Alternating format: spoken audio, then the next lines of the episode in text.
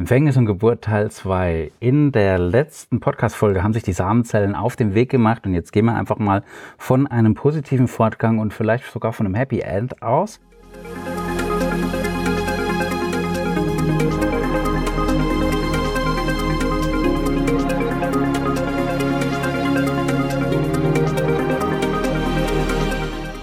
Eine besonders robuste, eine besonders glückliche, eine besonders schlaue, ähm, Samenzelle kommt bei der in Sehnsucht wartenden Eizelle an. Und diese Eizelle, die ist hundertmal größer als das Spermium. Und die paaren sich dann. Und ja, diese Samenzelle, die muss gar nicht gewaltsam eindringen, sondern die wird willkommen geheißen. Die bekommt sogar einen Staatsempfang, da wird der rote Teppich ausgerollt.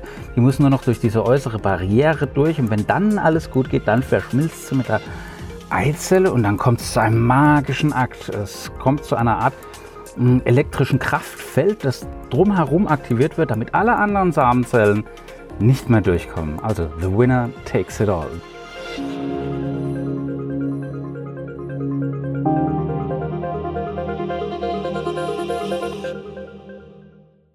Herzlich willkommen bei Revolution Pharmacy. Mein Name ist Reuter, Jan Reuter. Und wenn du mir ein Abo schenkst, dann ähm, hast du wirklich einen gut bei mir. Also die DNA von Samen und Eizelle die finden sich zu einem neuen Gebilde zusammen, einem magischen Gebilde der Zygote und damit hat ein neues Lebewesen seinen Anfang genommen. Wenn alles gut geht, dann sind aus der Zygote innerhalb von einer Woche rund zehn pluripotente Stammzellen hervorgegangen. Das sind die Ausgangszellen des Körpers. Ja, ich würde sagen, das größte Wunder der Biologie. Die bestimmen dann über die Natur und die Eigenschaften von Milliarden Zellen. Und da wird dann aus einer kleinen, voller Möglichkeit steckenden Kugel, in der Fachsprache sage ich Blastozyste, ein funktionierender, bewundernswerter kleiner Mensch, auch Baby genannt. Das ist absolute Magie, nicht nur Biologie, ich finde, das ist Magie. Und der Augenblick des Übergangs, in dem Zellen sich zu differenzieren beginnen, das heißt Granulation und ist vielfach als wichtigstes Ereignis unseres Lebens bezeichnet worden. Also wenn du das jetzt hörst, dann hast du das wichtigste Ereignis in deinem Leben schon gehabt, aber wahrscheinlich gar nicht mitbekommen. Und jetzt geht's dann Schlag auf Schlag. Nach drei Wochen sitzt dann der entstehende Embryo schon da und hat ein schlagendes Herz. Nach ungefähr 100 Tagen hat er dann Augen, die können sogar blinzeln und nach 280 Tagen ist dann ein neues Kind entstanden. Ja, nach ungefähr acht Wochen bezeichnet man das entstehende Kind nicht mehr als Embryo, das kommt von Lateinisch oder Griechisch, das heißt so in etwa geschwollen. Von nun an ist es dann einfach ein Fötus, vom Lateinischen das Wort für fruchtbar. Insgesamt sind dann 41 Zellteilungszyklen nötig, damit nach der Befruchtung ein vollständig ausgebildeter, kleiner, süßer Mensch entsteht. Und in der Frühphase der Schwangerschaft, mein Gott, da leiden die Mütter häufig an morgendlicher Übelkeit. Wie oft kommen die zu uns in die Apotheke, wirklich grün und blau im Gesicht, ja, und diese Übelkeit, die tritt, wie eigentlich jede schwangere Frau bestätigen kann, nicht nur am Morgen auf. Und ich würde mal sagen, vier von fünf aller werdenden Mütter leiden insbesondere in den ersten drei Monaten an Übelkeiten, bei wenigen Unglücklichen bleibt der Zustand auch während der gesamten Schwangerschaft bestehen und das ist mega, mega ätzend. Manchmal ist es so stark, dass man dann auch einen medizinischen Namen verwenden darf. Ich wünsche es keinem. Hyperemesis gravidarum. In solchen Fällen ist sogar eine Krankenhauseinweisung erforderlich. Da wird dann tatsächlich Womex, also Dimenhydrinat, verabreicht. Das bitte nur unter ärztlicher Aufsicht. Ähm, macht doch auch immer Sinn, wenn da eine Hebamme mit dabei ist, beziehungsweise ein Gyn-Doc. Ähm, es gibt die verschiedensten Methoden, homöopathisch, naturheilkundlich, chemisch und, und, und Akupunktur. Alles wird äh, in der Regel probiert. Viele Mütter verweigern sich komplett äh, der Chemie. Das ist eigentlich nicht nötig. Man könnte es äh, sehr viel leichter haben, aber dann mit dem Hintergrund äh, Contagan oder Thalidomid aus den 60er Jahren kann ich natürlich verstehen, dass man dann äh, etwas abgeneigt ist gegenüber der Chemie, wobei man eben dieses Dimenhydrinat gerade in Form von Zäpfchen wird es gerne verabreicht, ähm, kann man bei Weitem nicht damit vergleichen. Im Gegenteil ist es sogar sehr, sehr gut erprobt. Also dann kommt es vielleicht zu so einer Krankenhauseinweisung und ja, aber warum wird er dann übel? Ähm, es gibt so eine gebräuchliche Theorie, die sagt, na ja, in den ersten Stadien der Schwangerschaft, das sollte die äh, werdende Mama beim Essen äußerst vorsichtig sein, aber damit ist noch lange nicht erklärt, warum die Übelkeit meist nach wenigen Wochen verschwindet, obwohl die Frauen dann immer noch bei der Lebensmittelauswahl zurück halten sein sollen. Die soll ja kein rohes Fleisch essen, bestimmte Käsesorten nicht und, und, und.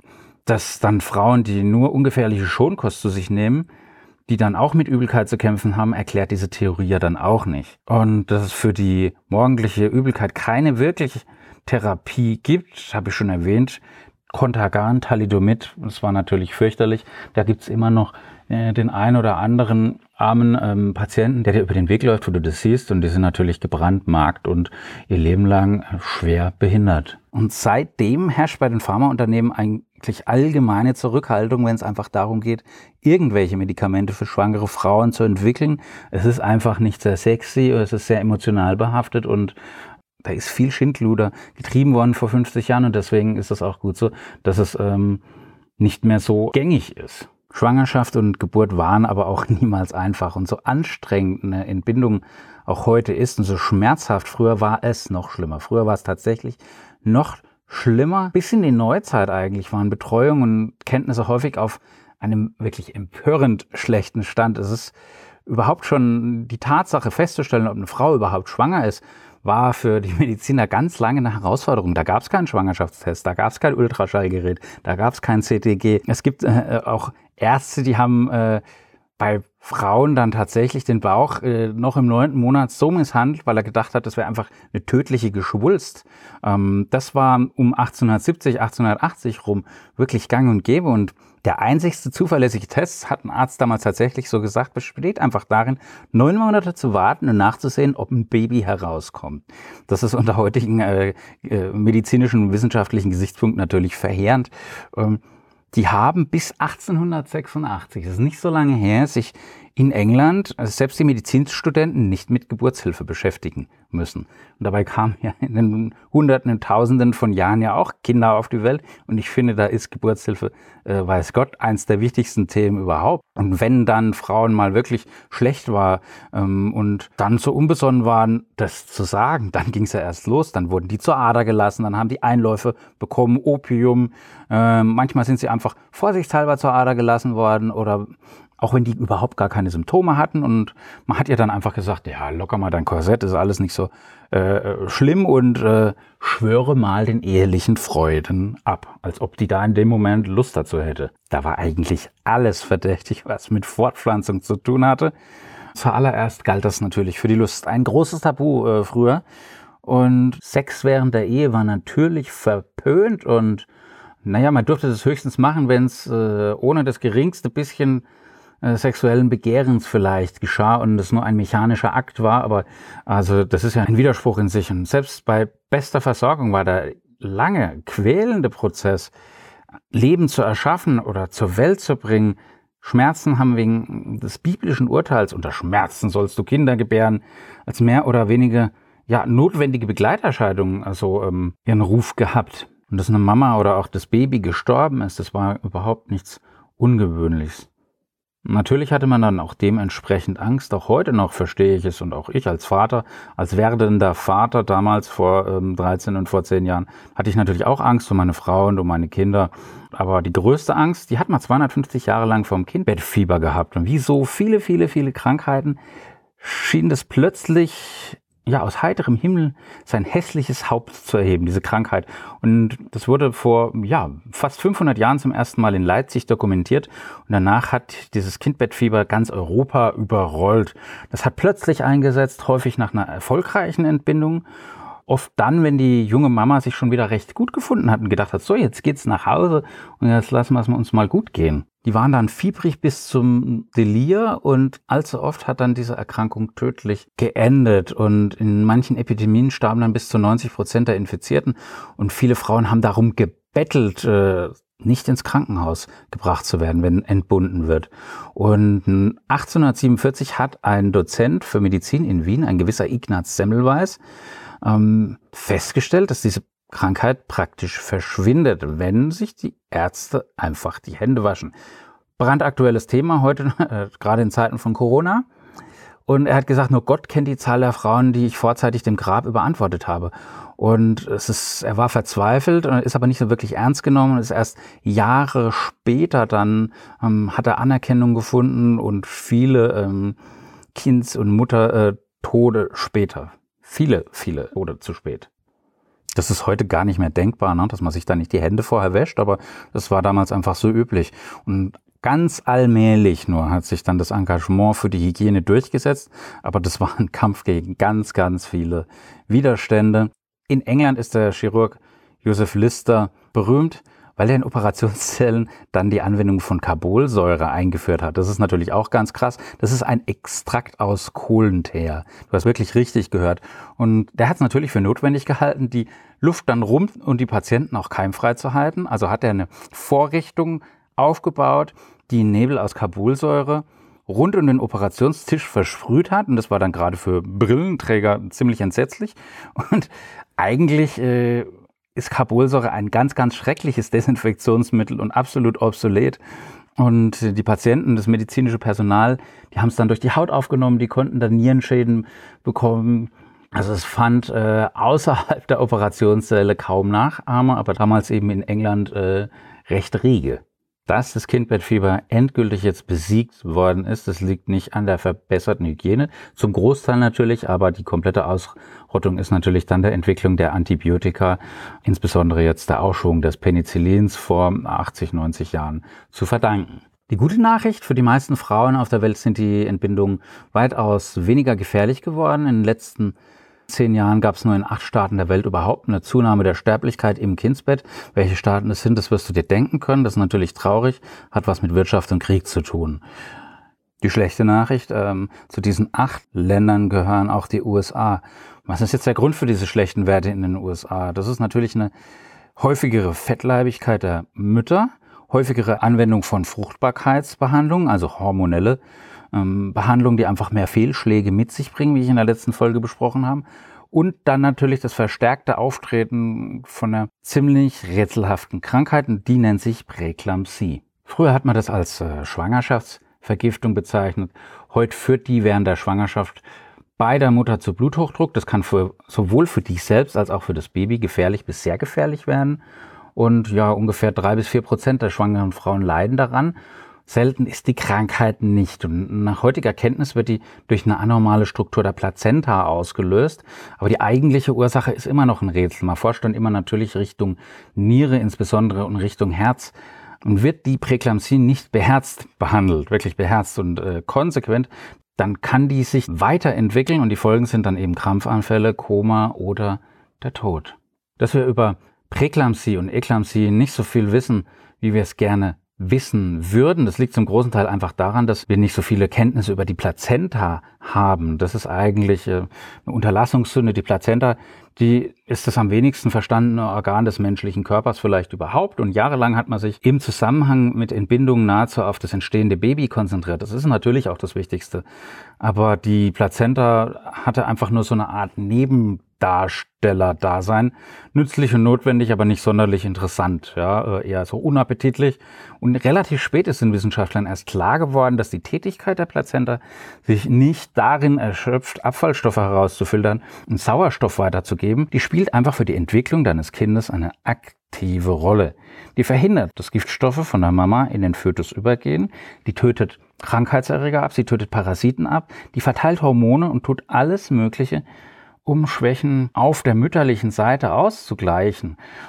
Zum Beispiel, wenn die Mama raucht, wenn die trinkt oder wenn die abends zu lange aufbleibt. Im Prinzip so eine Art Torwächter oder so eine Art Ersatzmutterfunktion.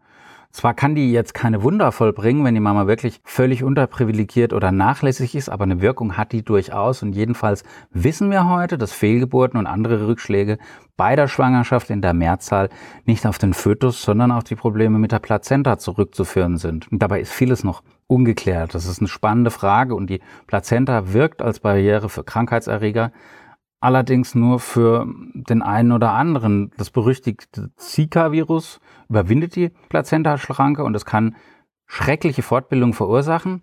Dengue-Virus dagegen wird ferngehalten. Warum das so ist, das weiß keiner. Kommen wir nun zum Augenblick der Geburt, der Beginn des neuen Lebens. Ein Wunder, ein wunderschönes Wunder in den meisten Fällen. Die Lunge vom Fötus ist im Mutterleib mit Fruchtwasser gefüllt. Durch jetzt perfektes Timing, perfekte zeitliche Koordination fließt dann die Flüssigkeit im Augenblick der Geburt ab. Die Lunge bläht sich auf und das Blut aus dem winzigen Herzen tritt seine erste, seine allererste Runde durch den Körper an. Wie schön ist das? Was noch einen Augenblick zuvor im Wesentlichen ein Parasit war, ist jetzt auf dem Weg zum vollkommenen, unabhängigen und sich selbst erhaltenen Lebewesens. Was löst jetzt die Geburt aus? Wir wissen es nicht ganz genau. Es muss in den ungefähr 280 Tagen einer Schwangerschaft so eine Art Countdown geben, the final Countdown. Aber bisher hat niemand herausgefunden, was das für ein Mechanismus ist, wo läuft er ab und warum genau irgendwann der Wecker schrillt. Man weiß nur, dass der mütterliche Organismus anfängt, bestimmte Hormone auszuschütten, die Prostaglandine, ah, die tun auf jeden Fall gut und die sind normalerweise ähm, an der Behandlung von Gewebeverletzungen mit beteiligt. Und jetzt aktivieren die aber die Gebärmutter, die daraufhin das Kind mit einer Reihe zunehmender, schmerzhafter, sehr schmerzhafter Kontraktionen in die richtige Lage für die Geburt bringt. Und das erste Studium dauert bei der ersten Entbindung einer Frau im Durchschnitt so zwölf Stunden. Bei weiteren Entbindungen geht es dann häufig etwas schneller. Und beim Menschen stellt sich jetzt hier im Zusammenhang mit der Entbindung das Problem der Disproportion zwischen Kopf und Becken. Einfach gesagt ist der Kopf von einem Baby so groß, dass er nicht reibungslos durch den Geburtskanal gleitet. Und das kann jede Mutter freimütig bezeugen. Und im Durchschnitt ist der Geburtskanal von einer Frau ungefähr zweieinhalb Zentimeter enger als der Kopfdurchmesser eines durchschnittlichen Neugeborenen. Und da weißt du schon, wo der Frosch die Locken hat.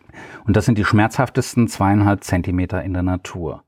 Und um sich durch diesen beengten Raum zu quetschen, muss das Baby auf dem Weg durch das Becken eine nahezu absurd schwierige 90-Grad-Drehung vollziehen. Und wenn es überhaupt mal jemals ein Ereignis gegeben hat, das die Vorstellung von einem intelligenten Design in Frage stellt, dann hier, dann ist es der Akt der Geburt.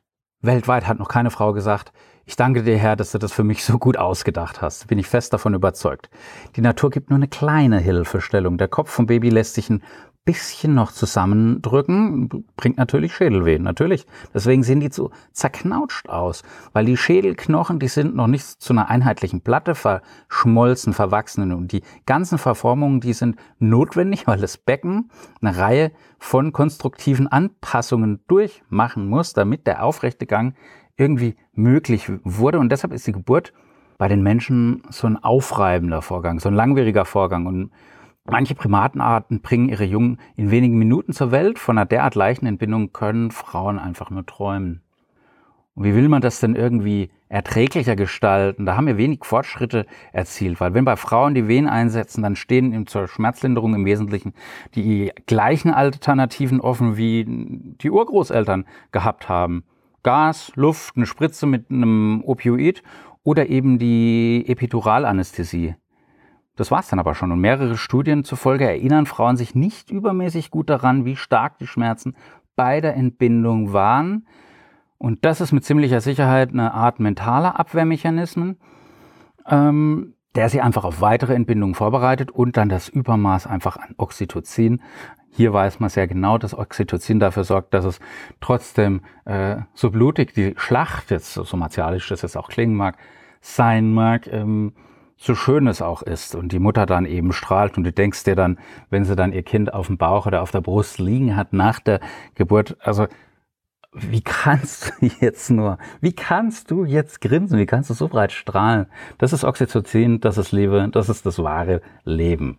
Ganz spannend, die Gebärmutter, so jedenfalls die allgemeine Vorstellung, die verlassen wir keimfrei, aber auf dem Weg durch den Geburtskanal, da werden wir dann auf einmal ganz großzügig mit äh, persönlichen ja, Mikrobenausstattung von der Mama eingerieben. Klingt ein bisschen unappetitlich, ist aber ganz, ganz wichtig. Und mit ähm, unseren Kenntnissen über die Bedeutung des Mikrobioms in der Vagina, da stehen wir noch ganz am Anfang, aber die Forschungen, die nehmen exponentiell zu. Und wenn Babys einfach durch eine Sektio, also durch Kaiserschnitt zur Welt kommen, da bleibt ihnen die erste Einreibung vorenthalten. Für das Kind kann das weitreichende Folgen haben.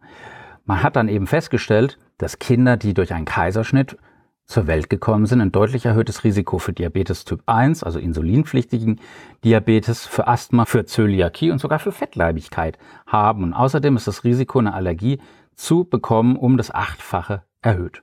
Nach einem Jahr ist diese Mikrobenbesiedlung dann bei dem kleinen Kind nicht mehr zu unterscheiden, aber aus irgendeinem Grund hat der frühzeitige Kontakt trotzdem langfristige Auswirkungen. Warum das so ist, das hat noch keiner herausgefunden. Ich persönlich sage, und das bestätigen mir auch die Hebammen, das eilige Säubern von Babys unmittelbar nach der Geburt ist jetzt nicht so das aller, allerbeste. Man sollte die ruhig mal mit diesen schützenden Mikroorganismen noch auf dem Bauch der Mama liegen lassen, sofern das denn geht. Und es gehört zu den ungewöhnlichsten Aspekten des frühen Lebensstadiums, dass stillende Mutter mit ihrer Milch mehr als 200 komplexe Zuckerverbindungen, ja, das ist ein bisschen Chemie, aber das ist hochspannend, mehr als 200 komplexe Zuckerverbindungen äh, Fachbegriff lautet Oligosaccharide, produzieren. Die kann das Baby nicht verdauen. Warum macht es dann?